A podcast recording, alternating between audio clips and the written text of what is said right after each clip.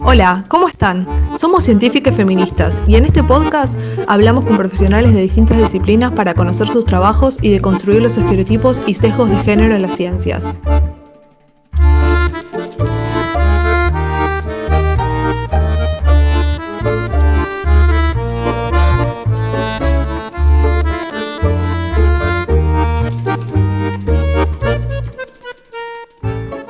En nuestra primera entrega charlamos con Irene Vera.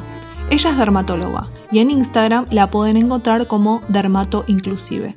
Atender a los pacientes respetando su individualidad, su diversidad y su autonomía es su lema. Continuamos hablando con Irene Vera sobre la práctica dermatológica. Vamos con la tercera parte. ¿No crees que también hay como una especie de sacralización hacia, no sé, los productos naturales o como que quizás los pacientes siempre van buscando elementos que sean naturales porque, bueno, está esta idea de que son más saludables o qué sé yo. ¿Cómo, ¿Cómo vos te posicionas al respecto? ¿Si es natural siempre es mejor o no necesariamente? Esto me parece una súper buena pregunta. Y también, o sea, la charlatanería puede venir desde los dos lados, ¿eh? desde la hegemonía y desde lo alternativo. O sea, eh, para mí cuando yo me voy a plantear un tratamiento o algo, o sea, mi, mi, enfoque no es si es natural o de biotecnología. También mi, enfoque es eficaz, es eficaz, eso es lo primero que pienso. Segundo, es eficaz y es sustentable y es eficaz y el riesgo eh, supera al beneficio o el beneficio supera el riesgo. O sea, eso es lo que yo me planteo primero no me, no me planteo en términos de si es natural o no. Ahora, después, si yo tengo algo natural, voy a chequear en base a, esta, a estos tres premisas. O sea, es algo natural. ¿Está demostrado científicamente que es eficaz? Si ese es el caso, bárbaro. Tengo algo natural, tengo algo que tiene beneficio científico, buenísimo. Y ahí ya empiezo a pensar otras cosas. Ok, esto es natural, pero tiene una huella de carbono altísima o, no. A veces eh, eso también es importante. Por ejemplo, primero, antes voy a aclarar esto, por ejemplo, algo natural que existe en la naturaleza es el arsénico. Pero si tomamos agua con arsénico, que es natural, nos da cáncer. Entonces, ahí es un claro ejemplo de que lo natural no siempre es bueno. Y algo no natural, sintético, por ejemplo, es la penicilina. ¿Y cuántas vidas ha salvado la penicilina? Entonces, eh, ahí, ahí hay una primera discusión de natural y, sintético biotecnológico. Después, eh, la, la, otra cuestión con respecto a natural y sustentable para mí es, hay muchas cosas naturales que no son sustentables. Eh, por ejemplo, Em, en, muchos tipos de aceites, de flores, eh, la cantidad de kilos que se necesitan para eh, tener un litro de aceite son, se miden en tipo, no sé, 50 mil kilos, 5 mil kilos, mil kilos, ¿no? Entonces eso tiene una huella de carbono súper alta sea, tenés que tener un campo, una plantación, o sea, la plantación no siempre es orgánica, o sea, puedes tener los agrotóxicos, un montón de, cosas. Y por ahí tenés, eh, por ejemplo, eh, hongos o bacterias que le pones las enzimas para que sinteticen el mismo producto del aceite de rosas.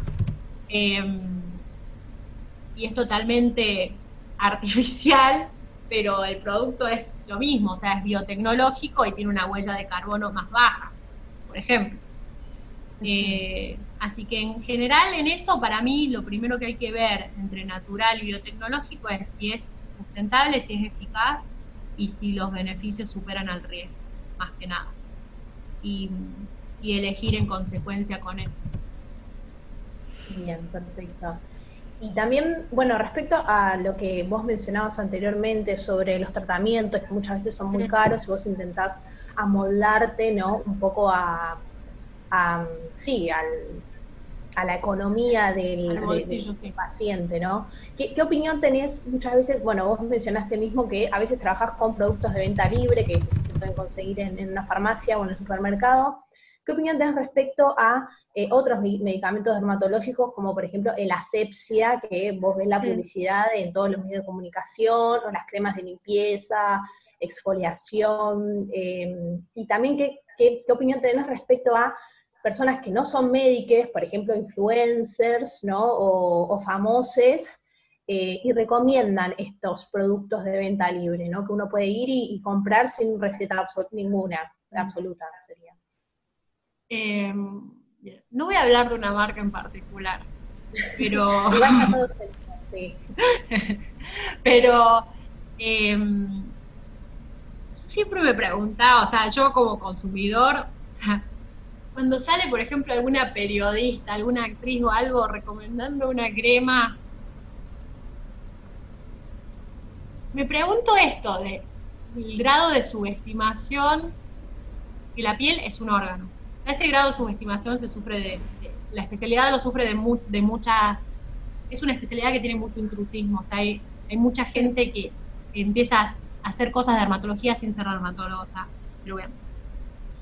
Eh, pero, por ejemplo, esto cuando alguien promete algo en la televisión, yo a veces digo, che, loco, qué irresponsable esto de, estás prometiendo algo que es, un, o sea, un nivel de eficacia, un nivel, o sea, te lo dijeron para que leas en un guion, te interesó, te interesó saber cómo la gente te va a seguir, lo va a comprar, por ahí gasta plata en algo que no le sirve porque no era lo recomendable para su piel.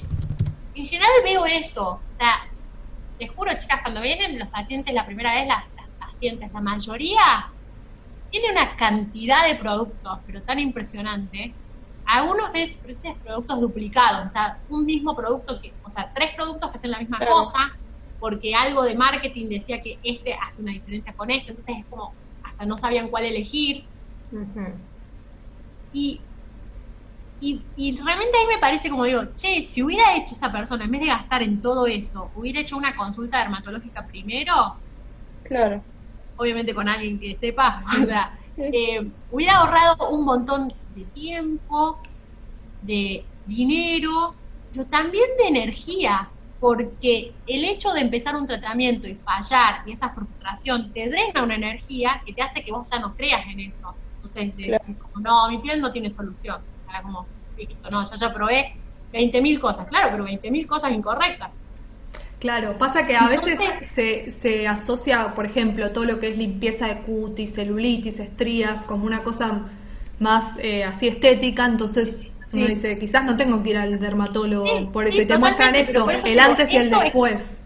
exacto, y eso está alentado, por eso te digo, y ahí hay partes, gente que forma parte de algo que va a ser perjudicial para una porción de la población.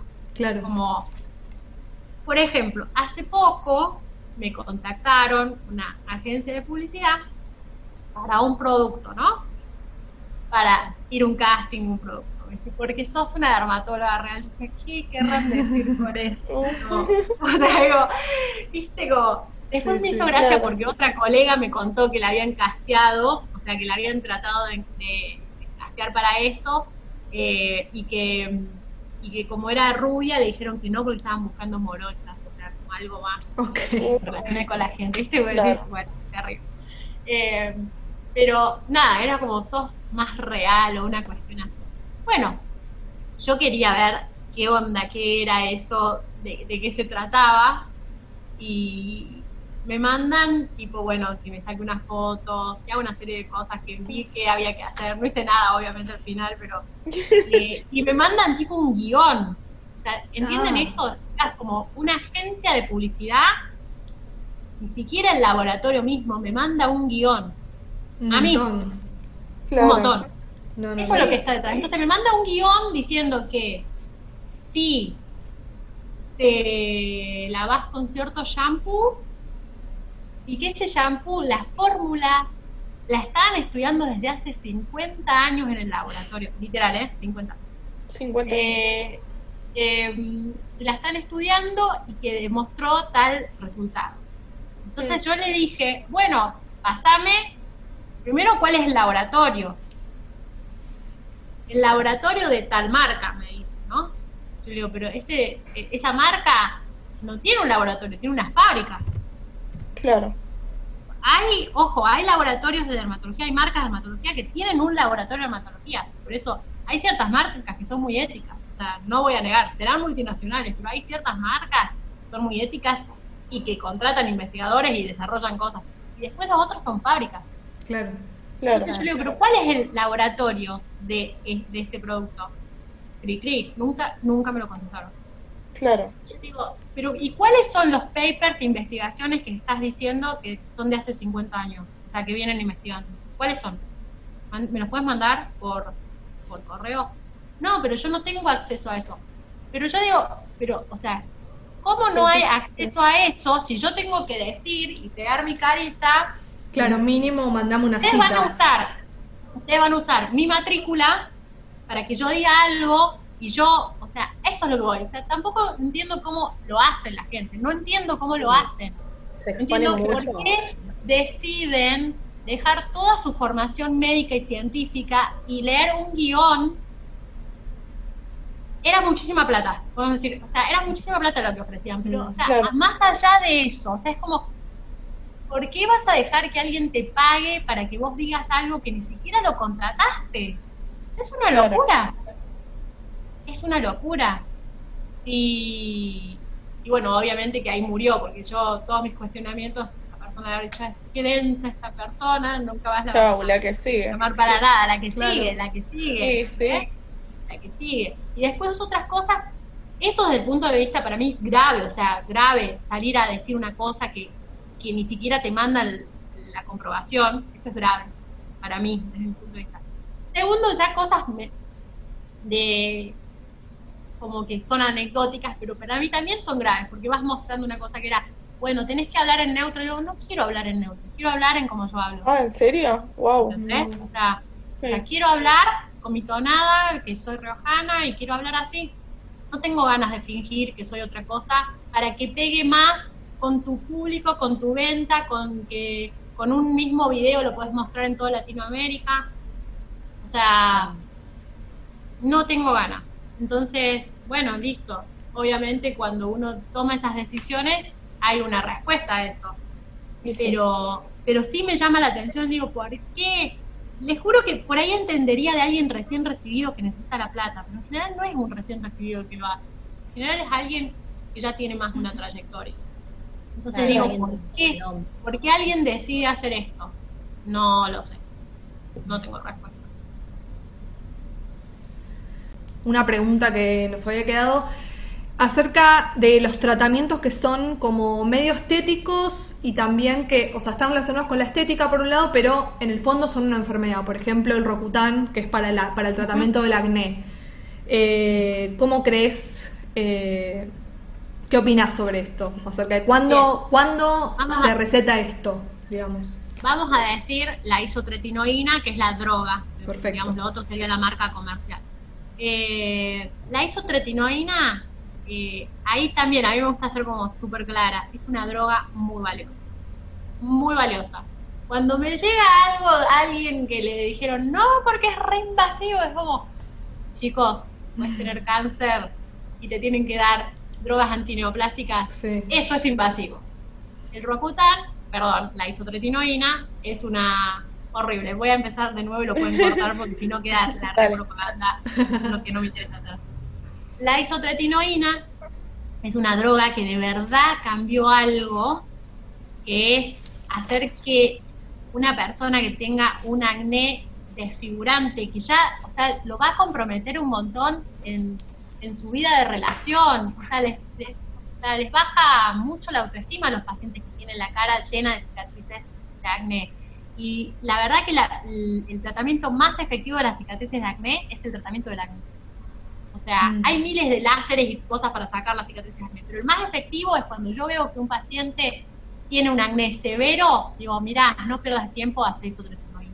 No pierdas el tiempo. Claro. Y ahí le explico bien, siempre informado, explicándole todos los efectos adversos que puede tener, eh, explicándole eh, que yo voy a estar ahí para con- contenerlo, contenerla, explicándole que tiene que hacer una medicación, una anticoncepción, que es una mujer, que no puede quedar embarazada, o sea, explicándole todo eso, haciendo todo eso de manera responsable, a mí me parece una súper buena opción. No me parece una súper buena opción darlo sin sentido a gente que tiene acné leve, o sea, ¿se entiende? O sea, Claro. es una medicación que tiene su indicación de acné severo o moderado, muy recalcitrante. Entonces, ¿qué quiere decir? Que empieza un tratamiento, pero que le vuelve y que lo deja y le vuelve, o sea, esas serían las indicaciones.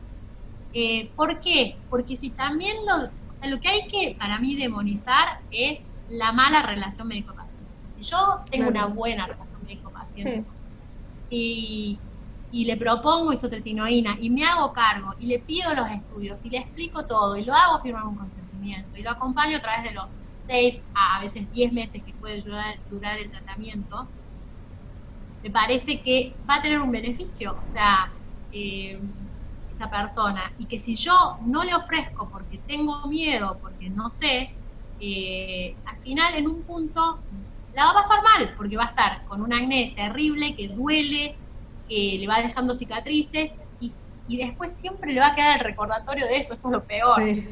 Cuando Claro. se le vaya el acné, va a tener que empezar un, tratamientos, un montón de tratamientos para cicatrices que son súper caros y súper invasivos, o sea, también.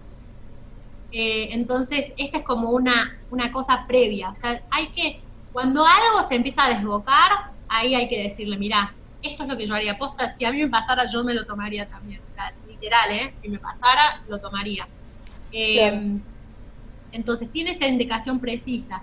Y hay algo muy interesante con respecto a la isotretinoína y sus efectos adversos. Yo que empecé a, a meterme mucho en el mundo de la B12 por mis pacientes veganes o plant-based o vegetarianes, eh, estaban planteando que muchos de los efectos eh, adversos de la isotretinoína en realidad son porque disminuyen la B12. Eso no lo saben muchos médicos.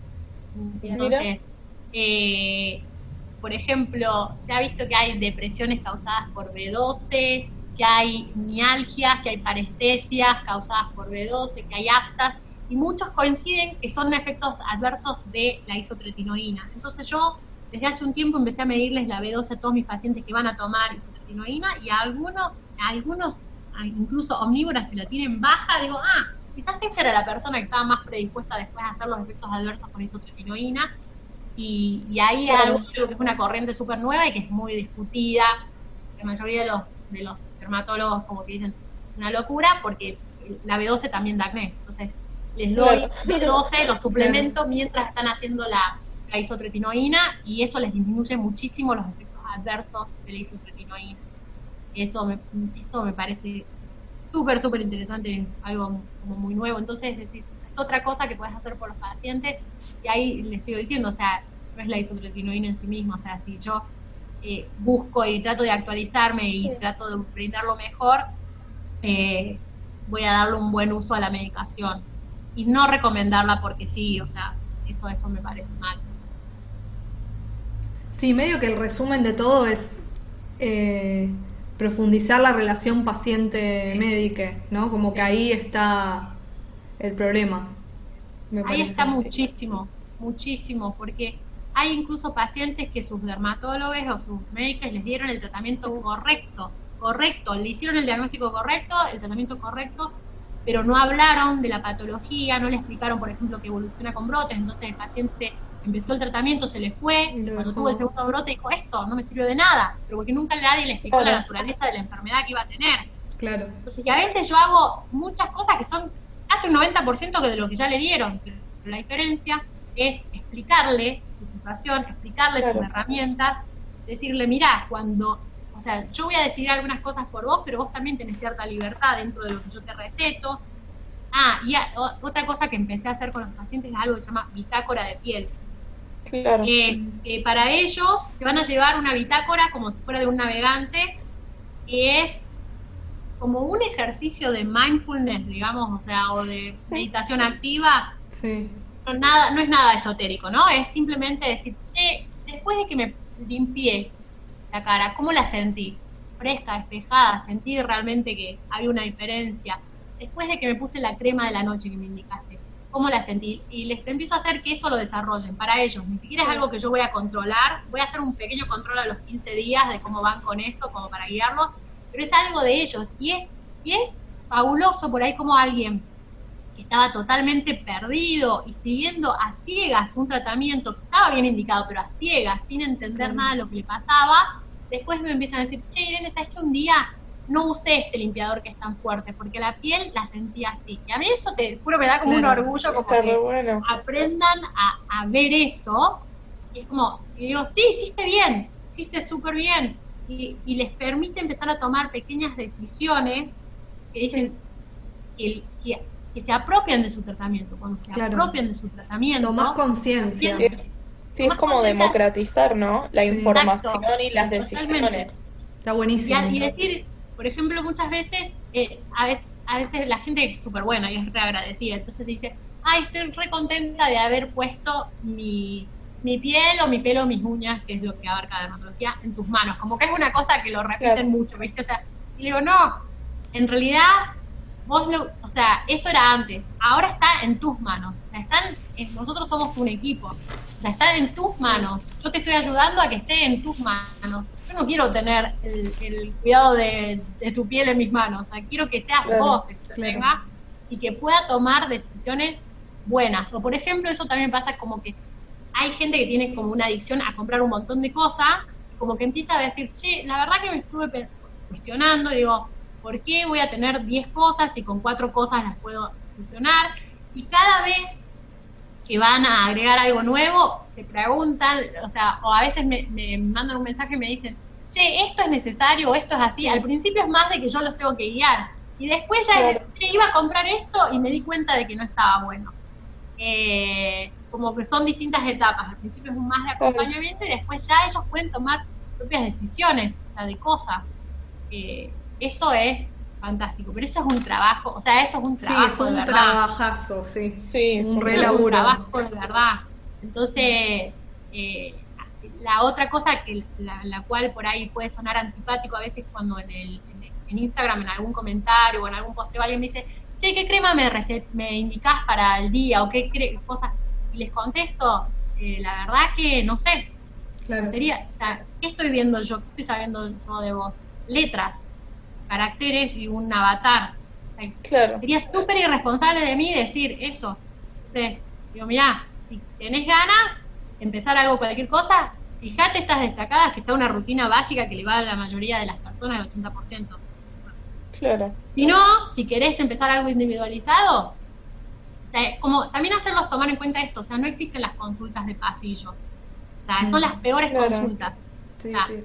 La consulta, o sea, yo tengo que saber qué antecedentes tuviste, cuánto sol tomaste, a qué te dedicas, porque no da lo mismo si sos un oficinista que un instructor de golf, ¿entendés? O sea, con Sí. el sol.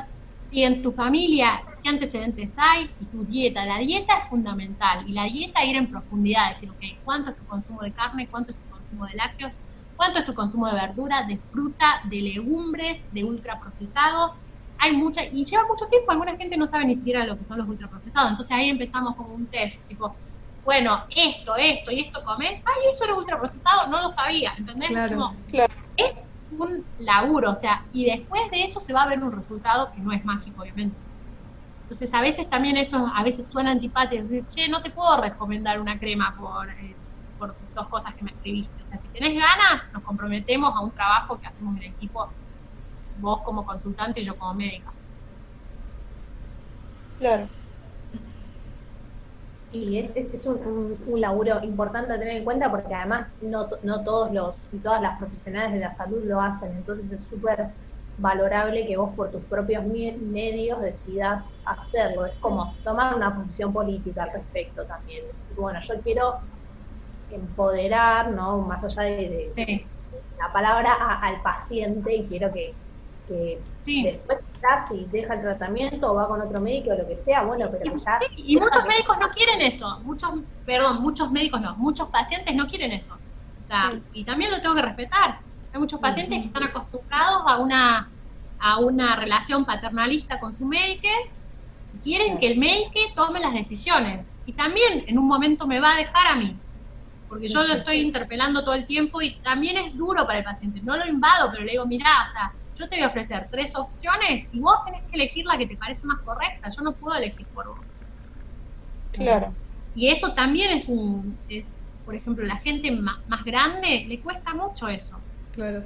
porque fue toda una vida, o sea, qué sé yo, ustedes todas son jóvenes, pero o sea, la gente más grande, como me dicen literalmente, no doctora, yo quiero que usted me diga. Claro. Claro. O sea, eh, entonces trato de que no sea tan chocante y decirle, bueno, mira, vamos a repasar de nuevo. Estos son los pros de esta medicación y estos son los contras. Con esto vas a llegar más rápido, con esto más lento. Con esto vas a tener que aplicarte más veces, con esta menos veces. Con esto puedes hacer un procedimiento y el procedimiento en una sola sesión va, a, por ejemplo, va a lograr lo que ponerte la crema en 50 días. O sea, eh, a veces les digo esto, es como si tenés un, un, no sé, un fitito y un Alfa Romeo, algunas cosas me refiero, ¿no? Y tenés que llegar desde zona norte o desde algún lugar hasta los periodistas. Vas a llegar, o sea, vos te tenés que fijar qué querés hacer, o sea, si se adapta más en vos ir en esto, en esto, o sea, si, si puedes perder más tiempo, si no, tu estilo de vida, si, si puedes te- tomarte días para hacer tu procedimiento o no, o sea, y tra- tra- o sea, ahí trato de hacerlos que lo vean de otra forma y ayudarlos a que tomen esa decisión, porque está bueno hacerles el ejercicio de que tomen esa decisión. No, sí, A los hombres cis más grandes también les cuesta más. Vienen con la mujer a la consulta. Claro. Wow. Cuando yo le pregunto, ¿qué tomás? La miran a la mujer Claro. y dice, ¿qué tomo? Y, y ahí también es como, es chocante, Wow. pero también es una parte de mi trabajo. Es como digo, ¿pero por qué le preguntas a ella? Yo con la mejor intención, pero ¿por qué le preguntas? O sea, como que le hago un poco de ruido. Claro, no, porque ella tiene buena memoria. registro. Claro, le digo, me imagino que tiene buena memoria, pero el cuerpo es tuyo. Por ahí ella se va, por ahí ella tiene un accidente, por ahí se enferma, por ahí no tiene ganas de ocuparse de esto. Claro. Entonces, Wow. le digo, quizás, y, y ahí vamos como viendo escalones, ¿ok? Digo, bueno, ¿sabes qué? Ahora, aunque no te acuerdes de memoria, las mujeres se acuerdan de memoria de todo lo que toma el marido, ¿eh? Todas. Es muy probable que la Qué mayoría. Loco. Del marido y de los hijos, encima. Sí. entonces le digo, bueno, aunque no te lo acuerdes de memoria, quiero que hagas este ejercicio, que anotes todo lo que vos tomás y que lo tengas encima.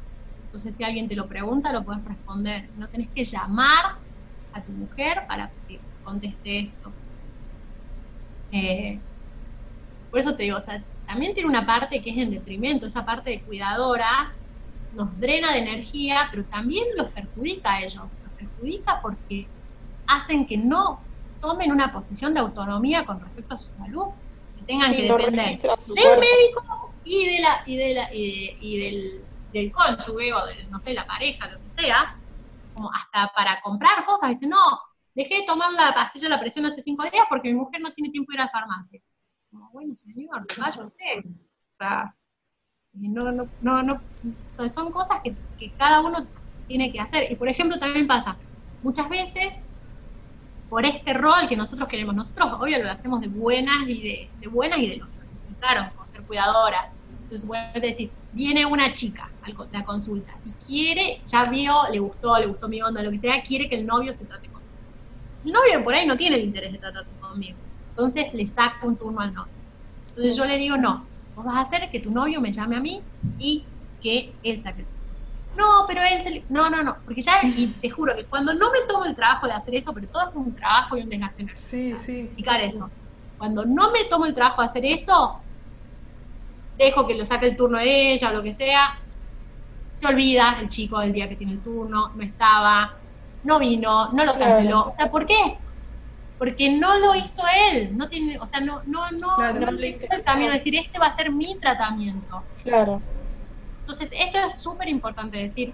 O sea, cada persona, o sea, vos puedes tener una pareja, pero la, la pareja es distinta de vos y esa persona tiene que sacar su turno, eh, eh, todo, o sea, pensar los motivos de consulta que va, a que va a realizar, sus prioridades, anotar la medicación que toma si no se la acuerda, porque después, o sea, va a ser mejor que tome esa autonomía sobre su cuerpo y su salud y que no dependa de otra persona.